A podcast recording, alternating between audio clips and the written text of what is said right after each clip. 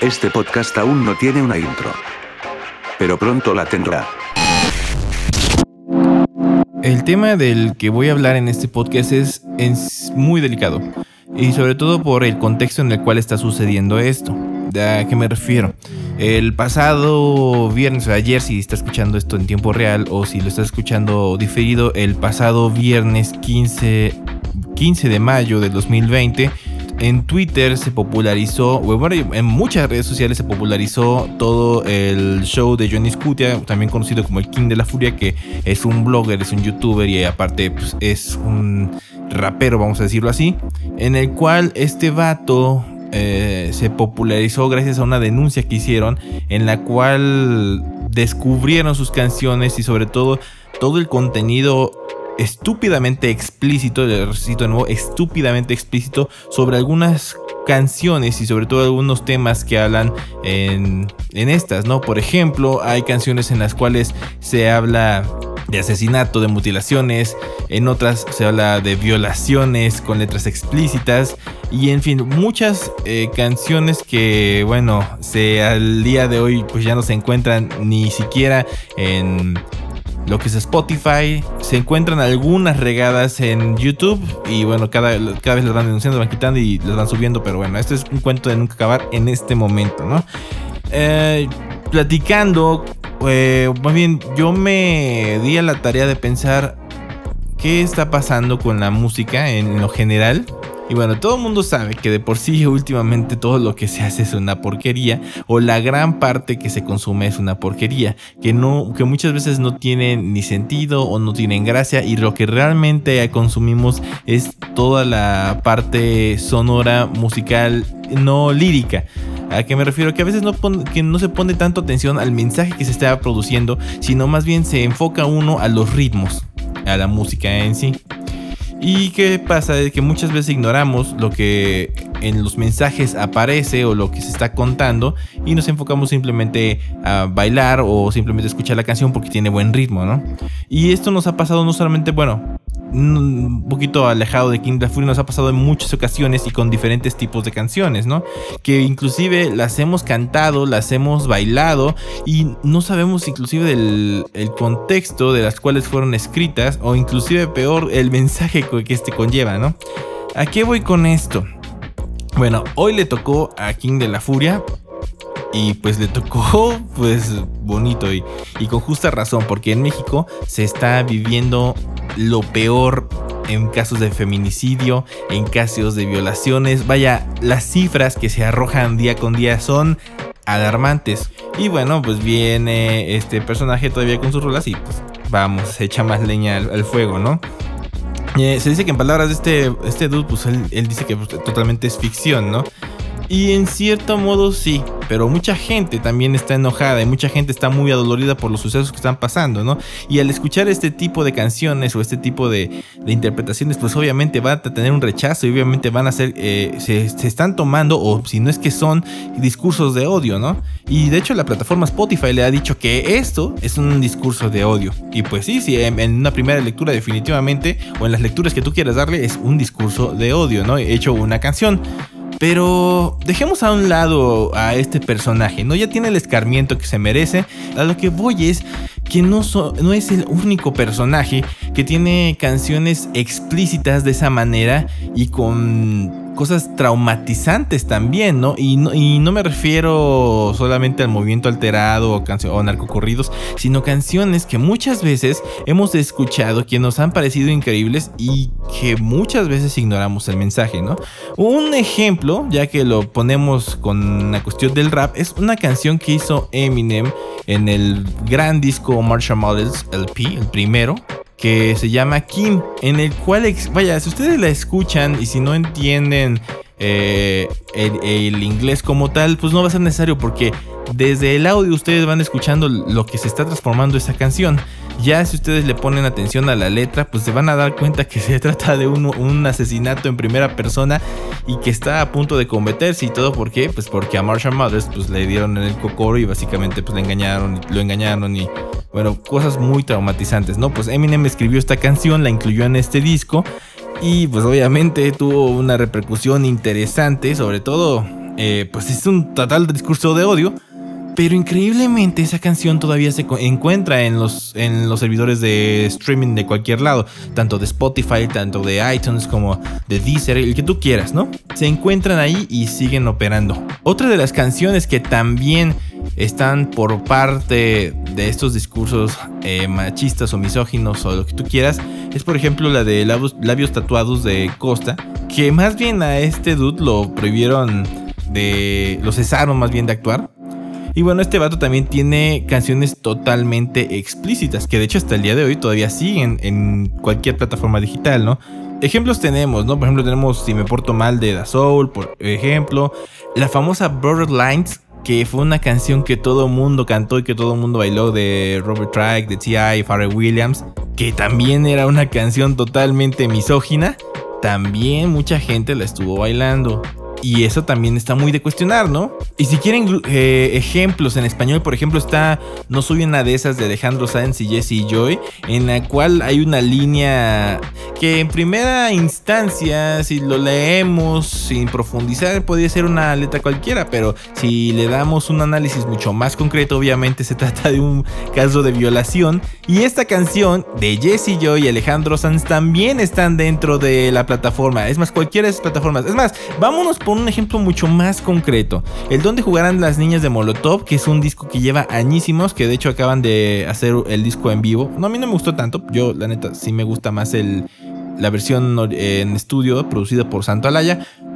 Pero este disco, si se hubiera grabado ahorita en 2020-2019 definitivamente no hubiera salido a la luz por el, la sarta de barbajanerías que hacen y sin embargo hoy en día es uno de los clásicos del rock latinoamericano por canciones como Puto, eh, Que no te haga Jacobo, Voto Latino, pero también hay rolas como la de Chinga tu madre, la de Mata TTT o Perra Valera, entre, entre paréntesis, quítate que más turbas, ¿no? Que también son canciones que están totalmente arriba de tono.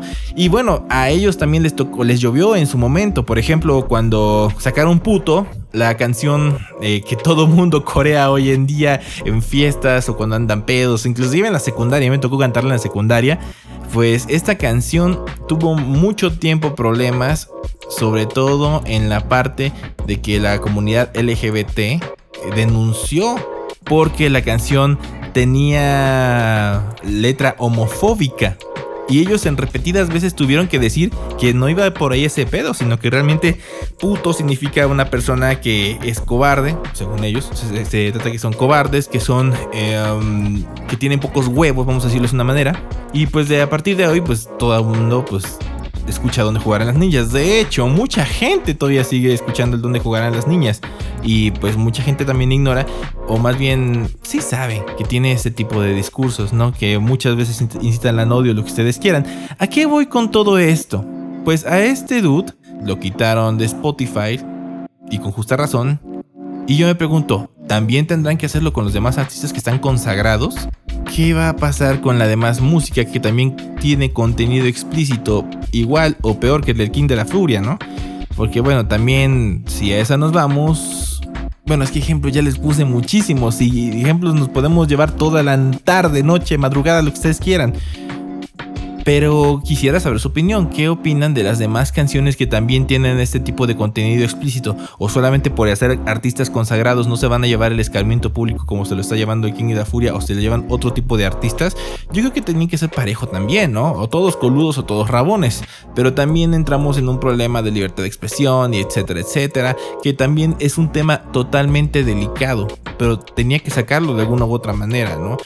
Así que espero que no se malinterpreten mis palabras y, mucho, y se pueda abrir un debate real de lo que está pasando en el mundo de música. Que este, este tema también es viejísimo. Todo el tiempo ha habido este tipo de, de, cosas. Solamente que ahorita se ha mediatizado totalmente. Así que pues, se los dejo a su opinión. Háganmelo saber en Twitter. Háganmelo saber en todas las redes donde me encuentre. Me encantaría escuchar su opinión lo más objetiva posible pero siento que pues para esto sí debe de haber un diálogo muy concreto, ¿no? Porque vaya, este, este tipo de, polémicas pues se han arrastrado de años. Además, ni siquiera, ni siquiera yo nacía y ya se estaban arrastrando. Gracias por escuchar este pequeño desahogo. El desahogo del día de hoy. Seguramente habrá más en el día. Pues yo por el momento me despido, ya no quiero agregar más. Lo único que sí les voy a agregar es esta canción.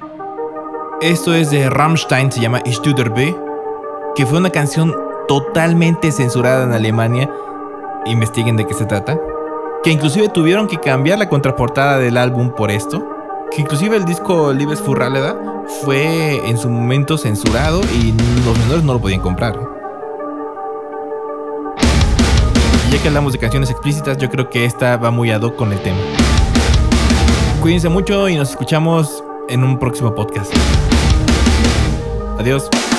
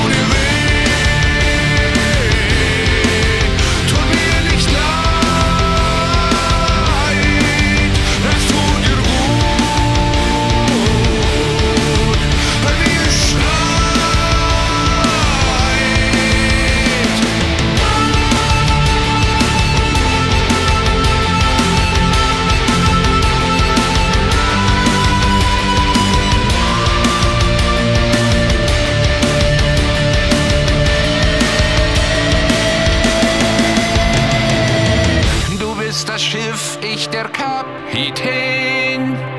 Wohin soll denn die Reise gehen? Ich seh im Spiegel dein Gesicht. Du liebst mich, denn ich lieb dich nicht.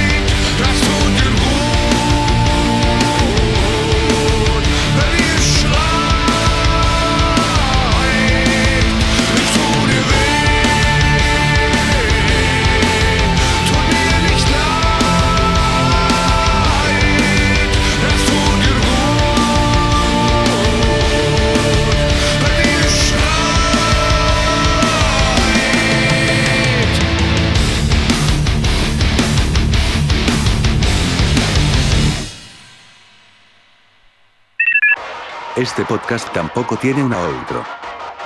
Pero pronto la tendrá.